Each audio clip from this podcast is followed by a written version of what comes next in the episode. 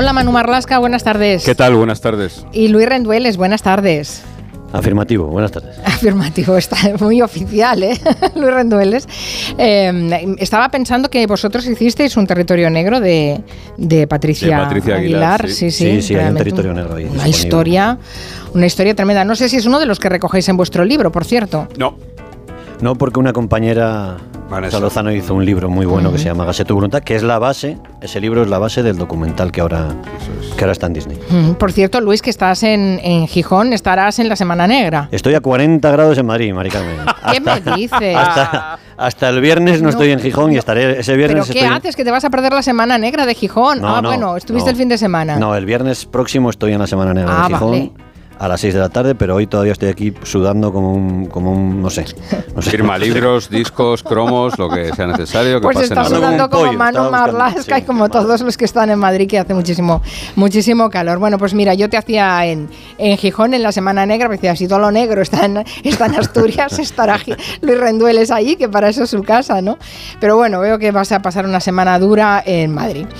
Eh, vamos a contar una historia, la verdad es que es una historia terrible, es la historia de Milena, una una joven explotada sexualmente y asesinada en Madrid, una mujer mu- muy joven, 20 años, mu- muy guapa.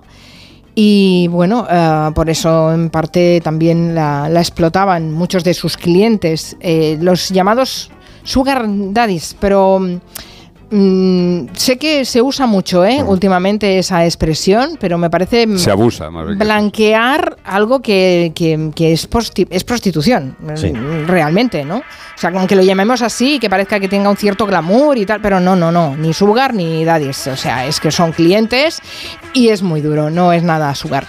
Eh, la primera persona que vio el cadáver de Milena en un piso de Madrid, además, no dijo nada a la policía, se pensó que era una muñeca, ni siquiera vio que era un cadáver. Es una historia terrible la que nos van a contar Manu Marlasca y Luis Rendueles eh, hoy. Y, y además hay una investigación policial, pero también una de unos detectives privados. O sea que, bueno, mm, ya ven que hay, hay muchas cosas que contar.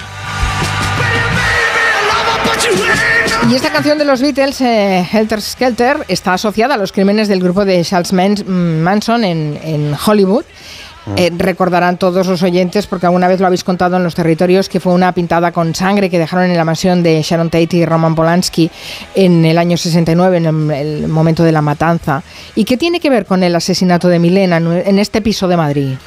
Pues el 28 de noviembre del año pasado, la Policía Nacional descubre el cuerpo de Milena, una chica de 20 años, tirado en el suelo, casi desnudo, lleno de golpes. Y los investigadores analizan la escena del crimen, que es un piso en la calle Fray Luis de León, en el centro de Madrid. Y al aplicar luz ultravioleta sobre la pared de la habitación donde está el televisor, los policías descubren esa pintada, esa inscripción, Helter Skelter, esa canción de los Beatles y ese mismo título que escribieron con sangre los seguidores de Charles Manson y la familia en, en esa casa de Sharon Tate en Hollywood después de matarla a ella y a cuatro personas más en el año 69. Desde ese momento, desde ese año 1969, la inscripción Helter Skelter, que en realidad hacía referencia a una, a una montaña rusa que había en un pequeño parque de atracciones. Eh, John Lennon es la canción, sí, es de John Lennon esa canción. Bueno, pues pasó a ser en todo el mundo esas palabras, esa canción, una especie de lema o de firma de grupos sexuales más o menos perversos y violentos. De hecho, en el informe que hizo la Policía Nacional sobre el crimen de Milena, se recoge el motivo de esa referencia y se menciona un libro que se llama así también, Helter Skelter, la verdadera historia de los crímenes de Charles Manson, donde se analizan los crímenes rituales. Este libro es, lo escribió el fiscal que acusó en aquel juicio a, a Charles Manson y a los participantes en esos crímenes. Eso sí, los investigadores españoles, la policía española, no analizaron la letra de esa inscripción en esa casa madrileña que con casi con toda seguridad no era de la víctima, no era de Milena. Ya, ¿Y por qué no se buscó al autor de esa pintada tan macabra en un lugar donde se ha cometido un crimen? El piso donde se encontró el cuerpo, el cadáver de Milena, no era suyo. El dueño de ese piso era un, un hombre de 53 años, un informático llamado Alfonso Barragán, y al que ella llamaba Fofi.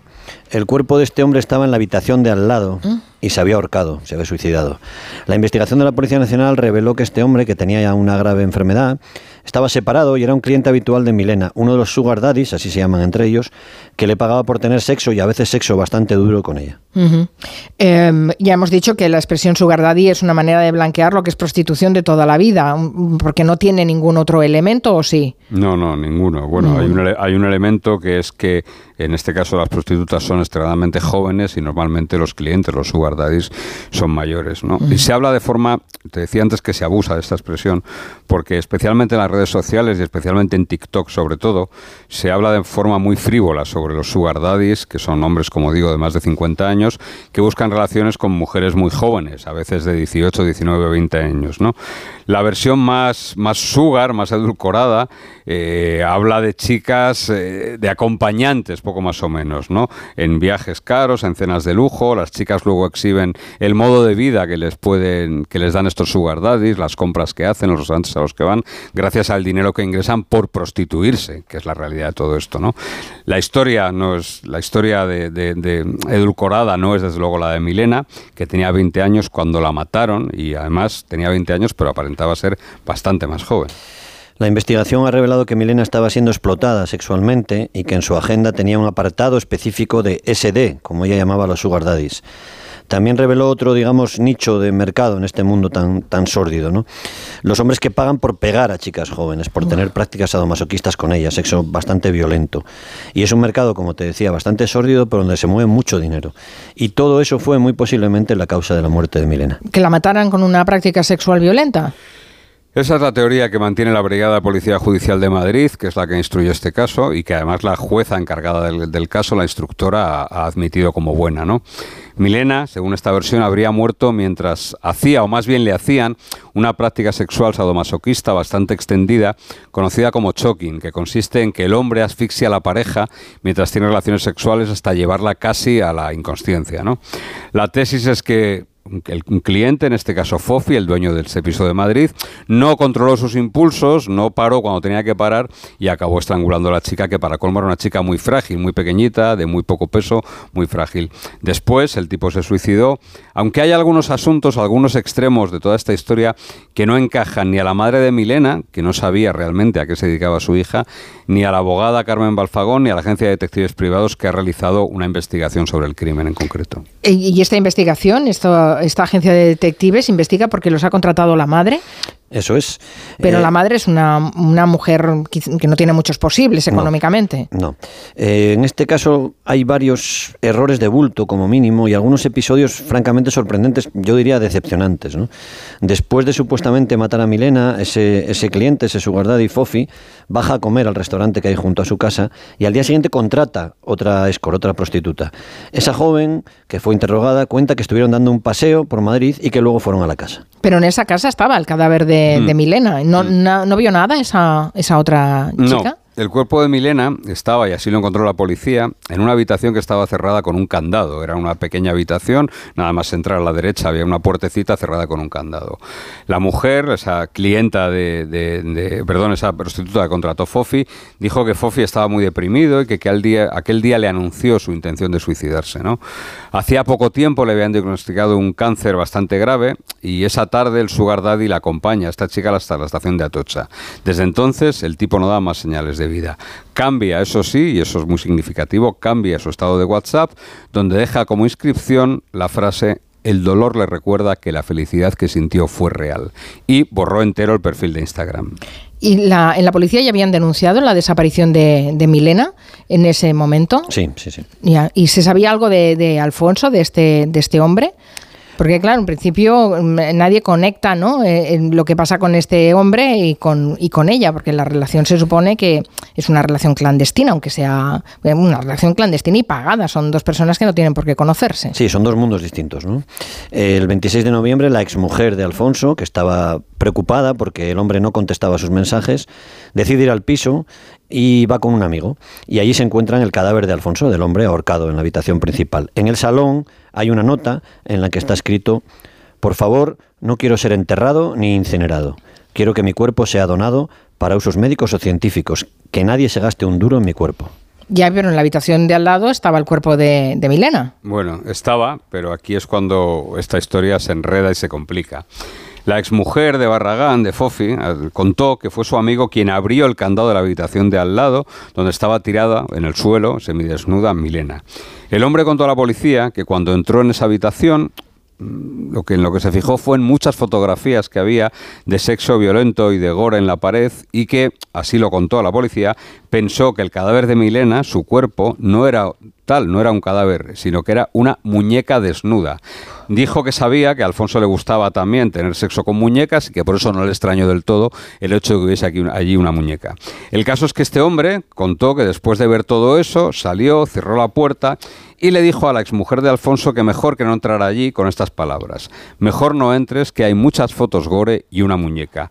Las fotos eran una especie de altar que él había erigido en honor no de Milena, sino de otra de las chicas con las que este hombre ejercía de su y una chica, una joven, una chica muy joven de la que estaba prácticamente obsesionado. En esa habitación que habla Manu, en donde estaba el cadáver de Milena, había también disfraces y ropas más o menos fetichistas. Luego la policía averiguará que Alfonso pagaba a las chicas también por hacer lo que llaman role-playing, es decir, para que se disfrazaran de diferentes profesiones, de diferentes roles y se montaran películas, fantasías. Bueno, se supone que la, mujer de, de este Alfonso Barragán y el amigo que la acompaña a ese piso, irán a la policía, van a la policía en cuanto ven que Alfonso está ahorcado en la habitación principal. Mm, mm, ¿Y la policía tampoco ve el cuerpo de Milena? No, no lo ve, no lo ve y, es algo extraño. Eh, lo atribuyen a que aquello, es verdad que la escena solo podía responder a un suicidio, no parecía que hubiese la mano de nadie y por tanto no se hace una inspección técnico-policial al uso, digamos. Lo que se hace es una inspección ocular, el levantamiento del cadáver de Alfonso en el salón y nadie entra, nadie accede a la habitación donde está el cuerpo de Milena que tiene, recordemos, de nuevo el candado puesto. Lo dejaron puesto otra vez la mujer y, su acompañante. ¿no? Es un piso de apenas 40 metros cuadrados y pasan dos días más hasta que la otra investigación de la policía, la de la desaparición de Milena, que lleva a cabo el Grupo 12 de la Brigada de Policía Judicial, les conduce otra vez a ese piso, el día 28 de noviembre. Y allí en ese piso, una policía bastante espabilada se da cuenta de que hay una habitación con un candado y le dice a su compañero, al inspector, oye, vamos a mirar aquí porque esta habitación parece que no está revisada, ¿no? Y allí efectivamente no había ninguna muñeca, sino una joven asesinada. Claro, la, investigación parece que se despeja, ¿no? Milena habría muerto estrangulada por ese cliente que además eh, luego se suicidó entiendo que la madre y la familia mm, no, no, dejen de, seguir luchando para averiguar exactamente qué pasó con Milena. Claro, sobre todo sabiendo lo, terrible que fueron sus últimos meses de vida. ¿no? Milena tenía además golpes por todo el cuerpo, uno muy fuerte en la cabeza. Es posible que esos golpes, nos dicen, fueran realizados en esas prácticas sexuales por las que le daban dinero a algunos hombres maduros. ¿no? También tenía en su cuerpo restos de ADN que no fueron analizados, se pensó que no hacía falta, que estaba todo muy claro. Una agencia de detectives que se llama Descubre B2B realizó luego una investigación paralela sobre los últimos meses de vida de Milena, una vida muy muy complicada para una chica de 20 años que quería ser peluquera, que había sido camarera, antes de entrar en ese mundo de hombres maduros y de prostitución. Y los eh, detectives pueden rehacer un poco los últimos meses de vida de, Milena y, pueden tener relación con, el crimen, lo que han averiguado. lo que han hecho ellos es hasta donde les permite la ley de seguridad privada, claro, que, porque fija muy bien la... Estamos hablando de dos investigaciones en paralelo, policías y detectives privados. Los detectives lo que han hecho ha sido algo que es legítimo, porque además hay un interés legítimo, como marca la ley, que es recuperar la información del teléfono móvil de Milena, teléfono móvil que no estaba, en que no encuentra la policía. Y allí han descubierto que fue apagado, o al menos dejó de dar señal en la calle Segovia de Madrid un minuto antes de las 10 de la mañana del día 22 de noviembre. Su cuerpo, recordemos, fue encontrado seis días después en la calle Fra Luis de León, que no está demasiado lejos, pero tampoco está cerca de esa última señal, el último posicionamiento del móvil. Los detectives también recuperan sus mensajes con el supuesto asesino, con Fofi, y revelan, según su informe, que el hombre no se relaciona de forma violenta con Milena, sino que, y así lo dicen textualmente, se muestra empático y acepta cuando ella rechaza acompañarlo pues porque tiene otros trabajos o por lo que sea. Cosa que no hacen otros clientes, ¿eh? que no es muy habitual. La abogada ha pedido a la audiencia de Madrid que reabra el caso y pide pruebas sobre ese desfase, digamos, horario que te decía Manu del teléfono, de cuando el teléfono desaparece, muere, sobre el ADN que había en el cuerpo de Milena y sobre esa inscripción que hemos dicho al principio de Helter Skelter en la pared del piso, para ver quién la escribió y para ver si esa persona sabe algo del crimen. ¿no? La teoría es que Milena estaba siendo explotada sexualmente y que y esto sería importante, podía estar tratando de dejar ese mundo tan sordido cuando fue asesinada. Claro, es que hablamos de un desfase de seis días entre el último momento en el que el, teléfono deja de dar señal y cuando, y cuando ella cuando ella la asesinan, ¿no? Y los detectives que dicen sobre la posibilidad de que ahí haya una trata. El informe entregado a la jueza recoge textualmente que Milena estaba siendo explotada sexualmente por una conocida agencia de escorts de Madrid que se quedaba con el 40% de lo que los sugar le pagaban. Ella se quedaba con el 60%, la agencia tenía que enviar el 40%. Ella tenía que hacerse el ingreso por Bizum después de cada servicio sexual y claro, no debía poner el concepto la verdad, servicio sexual. Lo que solía hacer era escribir cena con amigas, devolución, para no dejar rastro del verdadero origen del dinero que no era otro que la prostitución. Los detectives apuntan también que Milena podía estar intentando salir, liberarse de la gente que la explotaba. Desde el mes de agosto, fue asesinada en noviembre, Milena se había marchado del piso de Guadalajara donde vivía con su madre, Mavi. Había conocido poco antes en una discoteca a una chica y a un chico llamado Fabián, que era un disjockey ocasional que se convirtió en su, una especie de novio, no sé si llegar a llamarlo tan serio, pero bueno, pareja ocasional. Eh, Milena se fue a vivir con ellos a un piso de Alcalá de Henares. Y Fabián, este disjockey, era, por cierto, muy consciente de cómo se ganaba la vida Milena, su pareja. Ah, sí, o sea, lo sabía, sabía lo que se dedicaba a ella. Y además dices que era muy, muy consciente. Bueno, la historia es... Esa, esa afirmación tiene intención, ¿no? Sí, la historia la verdad es que es cada, cosa que descubrimos en esta historia es más triste que la anterior, ¿no? Porque este chaval, Fabián, se ofrecía para organizarle él los encuentros sexuales a su novia y así que ganase más dinero, evitar tener que pagar esa cuota del 40% a sus explotadores, a esa agencia, ¿no? Hay varios testimonios mm, de que eso generó ciertas tensiones en un mundo que desde luego es un mundo extremadamente complicado, ¿no? Tu novio me quiere quitar el pan, le escribe a Milena uno de los choferes, uno de los conductores de la agencia. Una compañera de Milena confesó a la policía que el día del entierro de la chica, ella misma metió en el féretro donde estaba el cuerpo de Milena una carta que le había entregado su novio Fabián. ¿Ah, sí? ¿Una carta? ¿Y esa carta se ha recuperado? Nunca, si es que ah. había carta. Lo cierto es que Fabián, el supuesto novio, no fue siquiera al entierro de su novia, de Milena. La investigación de este asunto, decía Manu, tan triste, ha puesto luz sobre el mundo de esa prostitución supuestamente de lujo, de hombres con dinero y chicas jóvenes. ¿no? Y es un mundo donde, no, por lo menos nosotros no hemos encontrado mucho glamour, es muy sórdido. Los detectives han descubierto que, por ejemplo, hay un tipo de la alta sociedad de Vigo que está obsesionado, estaba obsesionado con Milena. Este hombre con el que ella habló el día antes de morir no fue interrogado. Y también que dos días antes de que la policía descubriera su cadáver en ese piso de Madrid, alguien escribió en Instagram. Yo le tenía un cariño impresionante a Milena, el mundo se me ha caído. He pasado toda la tarde llorando. La persona que lo ha hecho se ha ganado el infierno. Va a caer bajo un puente muerto. Lo firmaba un tal Dark Heike, que tampoco ha sido identificado, la madre de Milena contaba en una entrevista que a su hija la habían tratado como un perro y no se refería solo al asesinato, se refería a lo que tuvo que pasar los meses que fue explotada sexualmente en este mundo tan tremendo donde había caído. ¿no? Y reclamaba y sigue reclamando que, se siga investigando. Bueno, es una historia, ya, ya decíamos, ¿eh? que hay territorios negros que son especialmente negros y este es, uno de ellos. Es una historia muy sórdida. estaría, bien, estaría bien que lo hubiesen escuchado muchas de esas chicas que, que ven en las redes toda la esa, supuesta vida de, glamour que tienen las. claro, que se piensan que esto, fíjate que gracias a este señor mayor que me regala con un señor mayor que le regala, no. ¿no? No, basta con ir a cenar, sino que a veces, bueno, pues como ha recordado Luis, Milena estaba majada a golpes, estaba completamente macerada a golpes. Quiero decir que, que tenía las marcas de la vida que llevaba.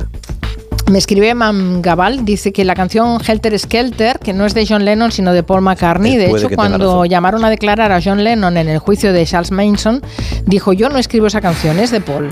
Fue un poco O eso, o es que se van tirando la pelota, claro, el uno al otro. El año del juicio por Manson, Lennon y McCartney estaban muy enfadados. Ah, claro, pues sí, sí. Pero sí, es de McCartney. Pero hace referencia a una montaña rusa, ¿eh? de un parque de Liverpool, creo recordar. Podría ser de cualquiera de los dos, pero bueno, nos vamos a quedar con el testimonio en el juicio de Lennon diciendo que es de Paul. Gracias, Manu Marlasca, Luis Rendueles. Pásatelo bien en Asturias. A por ello. Gracias, adiós.